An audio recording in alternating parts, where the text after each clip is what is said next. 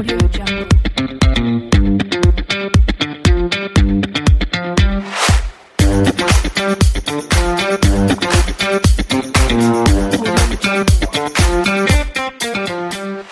hola, ¿qué tal amigas y amigos del podcast Ventas B2B?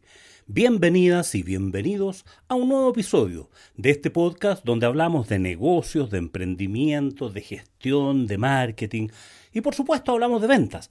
Ventas B2B, ventas business to business, de negocio a negocio. Y nos escuchan un montón de emprendedores, de vendedores, gente de negocio, gente que dirige empresas, empresarios individuales en toda Latinoamérica. Para todos ellas y todos ellos, no es que lo quiera decir en lenguaje inclusivo, ¿ah? por favor, no, no, no tengo ese tema, no tengo ese toque tampoco, pero sí eh, agradecer a emprendedoras y emprendedores que, siguen este podcast. Así que bienvenidas y bienvenidos a este nuevo episodio. Quiero contarles que la semana pasada me junté con un auditor de este podcast, un emprendedor que me escribió y hablamos por teléfono y finalmente llegamos a la conclusión de que sería más beneficioso para ambos el que nos juntáramos a tomar un café cerca de mi casa y comentáramos acerca de su negocio. En el intertanto, para eso pasaron desde que hablamos por teléfono hasta que nos juntamos, me, envió el sitio web que tenía y en el fondo para irme preparando. Hacer la tarea se llama eso, ¿cierto? Cuando vas a tener una entrevista con un potencial cliente, haces la tarea, investigas un poquitito, miras su sitio web, miras su presentación en LinkedIn, etcétera, etcétera. Nos reunimos y el gran tema era que ellos están con un emprendimiento, son dos socios, los dos muy técnicos, los dos eran compañeros de trabajo en un empleo anterior y habían visto la oportunidad de dedicarse a un área que ellos veían donde trabajaban anteriormente en esa empresa, que no la voy a nombrar, eh, veían como una oportunidad porque llegaban proveedores que con muy poco conocimiento, con muy poca capacidad, vendían cosas en- en- a, a- a la empresa donde ellos trabajaban y ellos se plantearon, oye, ¿por qué no lo hacemos nosotros? ¿Por qué no buscamos algo dentro de lo que nosotros hacemos y diseñamos una solución y nos dedicamos a, a este tema? Avanzaron y crearon una, una, una solución bastante buena, creo yo, bastante buena, bastante técnica, con muchos avances a lo que había, para una ayuda a la gente, a los que son jefes de operaciones, jefes de servicio, jefes de mantención, en, en- en- en áreas que tienen que hacer mantenciones de, de- de equipamiento, especialmente en monitoreo de temperatura, en monitoreo de, de humedad, de, de movimiento y, y de otras cosas. Y que era una solución bastante buena y estaban vendiendo esa, esa, esa solución y la estaban vendiendo como parte en todos los negocios entre sus amigos, sus conocidos, su- los datos que, que puedes tener. Y estaba funcionando bastante bien hasta que, y, venían nuevos proyectos, hasta que de, este, de esta empresa, que era su cliente y que les había ayudado bastante en las primeras, con, con las primeras compras, les dijeron que no tenían más dinero para hacer siguiendo, a continuar haciendo inversiones por diversos temas que no tenían nada que ver con ellos ni con el cliente, con la persona con la que se conectaban, sino con una reducción presupuestaria que estaban teniendo en toda la industria en general donde ellos se movían. Y ahí cayeron, montaron en crisis.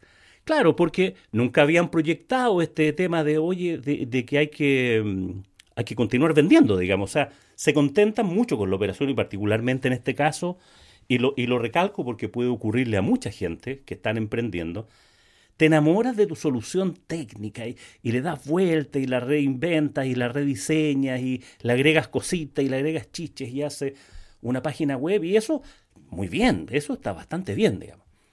Esperando que de alguna manera con eso los clientes empiecen a llegar, pero los clientes no van a llegar. Los clientes no te conocen, no saben que tú tienes esa solución. Entonces, al cabo de, de algunos minutos de conversación, la pregunta mía fue, oye, ¿hay alguien en tu negocio que se duche pensando en a quién le va a ir a vender? Y, me miró con una cara de sorprendido, así como, ¿cómo tiene esa pregunta? Claro, le decía yo, porque en realidad los veo a los dos súper entusiasmados con el proyecto, bien, bien avanzados con eso, pero no hay nadie que esté pensando en vender. ¿Cómo venden hoy día? Bueno, me contó que les habían llegado, y aquí estoy entrecomillando, ¿no es cierto? Les habían llegado algunas oportunidades de, un conocido, del conocido, del conocido, y que tenían de hecho algunas presentaciones que iban a hacer en curso durante, durante esos días. La verdad las cosas que, claro, fantástico, o sea, la casualidad, ¿no es cierto? El que ubica, el que ubica, el que ubica, eh, en tercera dimensión es, siempre se agradece, digamos, si tienes buenos contactos, si tienes una buena red de contactos, te va a funcionar en la partida, pero siempre eso es limitado.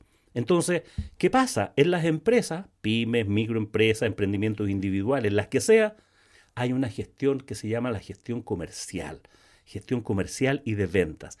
¿A quién le voy a ir a vender hoy? ¿A quién le voy a ir a vender mañana? ¿Cuánto, con, con cuántos clientes voy a prospectar? Etcétera, etcétera, etcétera.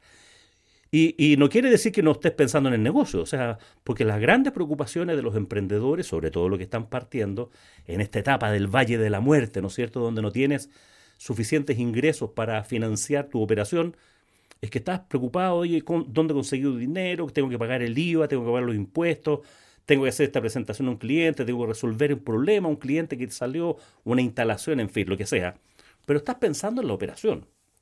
Y está bien y está bien, eso, eso es parte inherente, pero en algún momento, y mientras antes mejor, alguien, alguien en la empresa, o uno de los socios, o un tercer socio, o un vendedor contratado, alguien, alguien, alguien tiene que dedicarse a todos los días están pensando en crear demanda, en generar demanda. ¿Dónde voy a ir a prospectar hoy día? ¿Qué cosas voy a hacer para generarme oportunidades? Y eso yo lo digo, lo digo en forma gráfica, ¿no es cierto? ¿En qué piensas mientras te duchas? Porque, y, por qué lo digo así? Porque cuando las personas, mientras estamos en la ducha, asumiendo que nos duchamos todos los días solos, eh, es, como, es como el inicio del día, ¿no? Es como el inicio de, de, la, de la actividad. Y ahí hay un momento después que uno ya se despierta, hay gente que llega, esta pregunta la he hecho en, clases, entonces algunas personas me dicen, no, sigo durmiendo yo mientras me ducho, pero un poco más en broma, un poco más en serio, en ese momento tú estás solo contigo mismo. Y la mayoría de las personas en ese momento estamos pensando en qué vamos a hacer, cuáles son las actividades más importantes, las responsabilidades más importantes que tenemos que cumplir durante el día. Cosas importantes, cosas no importantes, pero hay algo en lo que pensamos. Es imposible dejar de pensar. Y, esos son momentos de mucha meditación, de mucho pensar, independiente si tu ducha dura un minuto o dura cinco o dura diez. Entre paréntesis, mientras menos duren las duchas, dicen que es más ecológico y hace bien, no es necesario darse duchas tan largas para el cuidado del medio ambiente, del agua, que escasea en muchas partes. Porque en lo que piensas mientras te duchas va a marcar tu día y te puede ser un reflejo de a qué cosas le estás dando importancia.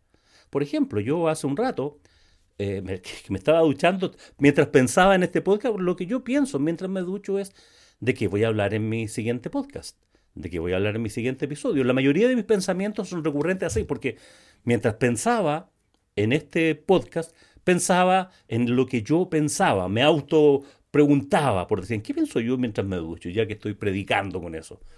Y en realidad es una forma de decir, oye, alguien en la empresa tiene que tener la responsabilidad 100% sobre las ventas y tiene que dedicarse toda, con toda su energía, con todo su ser, con toda su intensidad a el tema comercial. Publicar en LinkedIn, hacer bases de datos, mejorar el sitio web, generar oportunidades, ir a reuniones, preparar la presentación, o sea, todas las actividades que las que podemos pensar que están relacionadas con el ciclo comercial. Alguna de esas las podrás subcontratar para que otro las haga. Alguna de esas las podrás contratar con otra persona que te ayude no necesariamente la tienes que hacer tú físicamente, pero es tu responsabilidad. Eso es lo que quiero decir. Eso es lo que quiero decir. Entonces, si tú lo analizas, perdón, si tú lo analizas bien, en lo que cuando las empresas tienen un cargo bien diseñado, cuando están bien estructurados, esa persona, mientras se está duchando, está analizando qué voy a hacer hoy día, se está planificando, porque con esa cosa vibra, por esa cosa responde, por esa cosa se le va el sueño y de hecho se levanta y a veces muchos nos quedamos durante la noche en, cuando estamos eh, eh, eh, en ese momento en que nos despertamos a medianoche, ¿en qué estamos pensando? Estamos pensando probablemente en fases creativas, de desarrollo, de diseño y en algunos casos en la estrategia comercial, particularmente. Y no se trata de ser perseguido ni, ni, ni ser una persona obsesiva, sino se trata de que te mueve lo que te apasiona y a lo que estás dedicado. ¿Y qué ocurre en estas pequeñas empresas cuando hay un solo dueño o, son dos socios o poca gente y están todos haciendo un poco de todo en forma colaborativa, en forma entretenida? Es que no hay una contabilidad. No hay alguien que dé cuenta, que rinda cuentas al otro o, o, a los otros, o a alguien, a un directorio, a un mentor, de qué actividades ha desarrollado para lograr nuevos clientes, por ejemplo. Por ejemplo. Entonces, te das cuenta que, es importante. Quizás en este caso que te, que te, pongo como ejemplo, claro, lo primero que tenemos que hacer antes de ponernos a ir a vender probablemente es rediseñar nuestro modelo de negocios para redefinir nuestros segmentos de mercado. Porque claramente el segmento de mercado que ellos habían elegido, circunstancialmente, por lo que sea, eh, claramente no iba a ser un segmento que iba a ser muy prolífero respecto de atraer nuevos, nuevas oportunidades. O eventualmente sí, a lo mejor es ese cliente en el que ellos estaban metidos que tiene problemas y a lo mejor el resto de la industria no los tiene o estaría dispuesto a comprarles esta solución porque ya lo dije, es, bastante, es una solución bastante buena y resuelve bastantes problemas. Además que el producto es bastante fácil de presentar, es bastante concreto, pero le falta investigar, oye, en las empresas quiénes toman las decisiones de ese nivel, si son los jefes de operaciones, son los jefes de mantención, son los gerentes de finanzas, y va a depender mucho del segmento el que defina. Entonces, están en esa etapa, por decirlo así, pero una vez que ya definiste claramente a qué industria te vas a dirigir, a qué segmento, bueno, empieza a preparar una presentación buena, breve, sencilla, y empieza a atraer demanda escribe contenidos para generar una cierta comunidad, para atraer, digamos, para mejorar tu página web, crea blog, crea contenidos que a la gente le sea atractivo ir a ver lo que tienes, a gente de ese, de ese segmento el que tú elegiste. Y al mismo tiempo busca que sean contactos tuyos en LinkedIn. Y si no son contactos tuyos, bueno, ¿quién es el contacto que te podría contactar con ese contacto? ¿Cómo armar las redes? ¿Cómo armar el networking? Y en definitiva decíamos, oye, mira, porque ¿cuáles son los, ¿cuántos son los potenciales clientes que tienes para esta industria? ¿100? ¿Serán 100? ¿Será? Es un número finito. Pueden ser 80, pueden ser 200, pero, pero no son miles. O sea, no hay que pensar en una cuestión de publicidad masiva o una estrategia así súper em, mecanizada, ya hiperestructurada, sino más bien que hay que hacer una estrategia, un plan de vuelo para cada nuevo prospecto que tú quieres. O sea, si se trata de la industria, no sé, de, embotelladoras, por decir algo. Oye, ¿cuántas embotelladoras hay?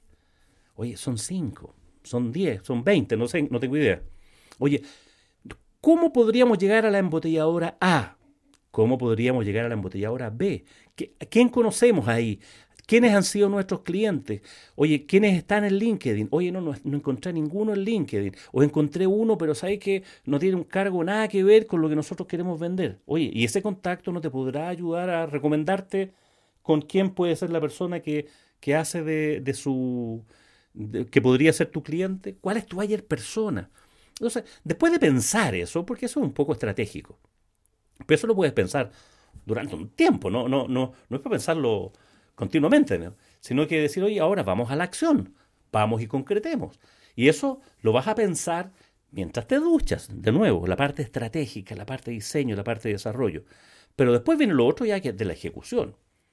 De la ejecución, oye, ¿cuántos correos voy a enviar buscando contactarme con estas personas? ¿A quién le voy a enviar un correo? ¿De qué voy a escribir en LinkedIn? ¿De qué voy a escribir en el blog del sitio web? ¿Vale la pena? ¿Qué alianza nueva podríamos encontrar? ¿Dónde podríamos encontrar asociaciones gremiales que pudieran tener a lo mejor soluciones comunes para, esta, para este grupo de, de, la industria?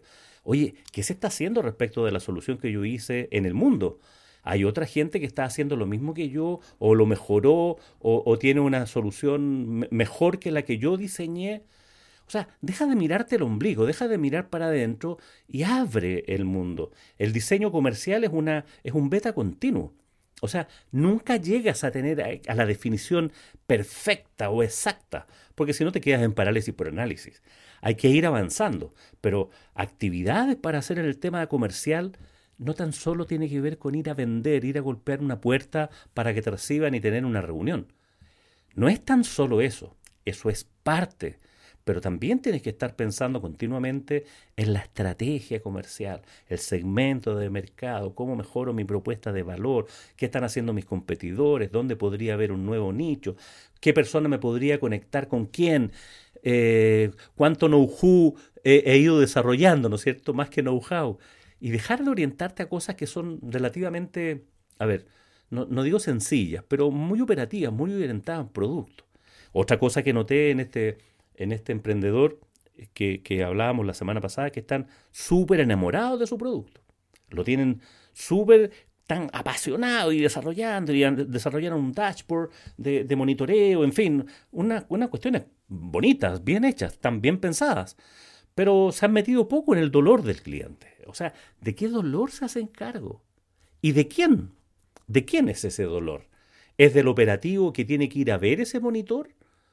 ¿O es del jefe que está preocupado de la continuidad operativa o de cumplir con las leyes o que no se le eche a perder la producción?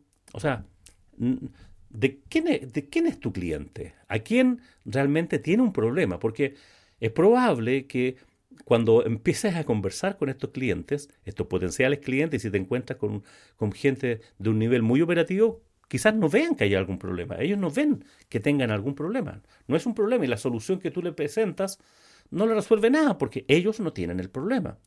Porque a lo mejor no, te estás haciendo cargo del problema de fondo, sino que estás haciendo, haciéndote cargo en tu discurso, en tu speech, de, la cosa más eh, visible por ese usuario. Y ese usuario puede no verlo, puede no tenerlo claro. Entonces, e, a eso me refiero yo con pensar mientras te duchas en la estrategia comercial. A pensar en cómo vas a desarrollarlo, cuál debería ser tu discurso, qué palabras vas a ocupar, cuál debería ser tu inventario de argumentos, dónde están tus clientes, cuál es el mejor segmento, qué está haciendo, o sea, cosas para pensar tienes muchas y esa es la mejor oportunidad y te das cuenta si el asunto te, te mueve o no te mueve es en qué estás pensando mientras te duchas. Plantéate esa pregunta, sobre todo si estás en el mundo de los negocios y probablemente dime en qué piensas y te diré quién eres, digamos. ¿Qué te importa? ¿Ya? ¿Qué es lo que realmente te importa? Porque el otro punto que es importante para avanzar en este tema de las pymes que quieren llegar a paz, cruzar el, el, desierto, ¿no es cierto?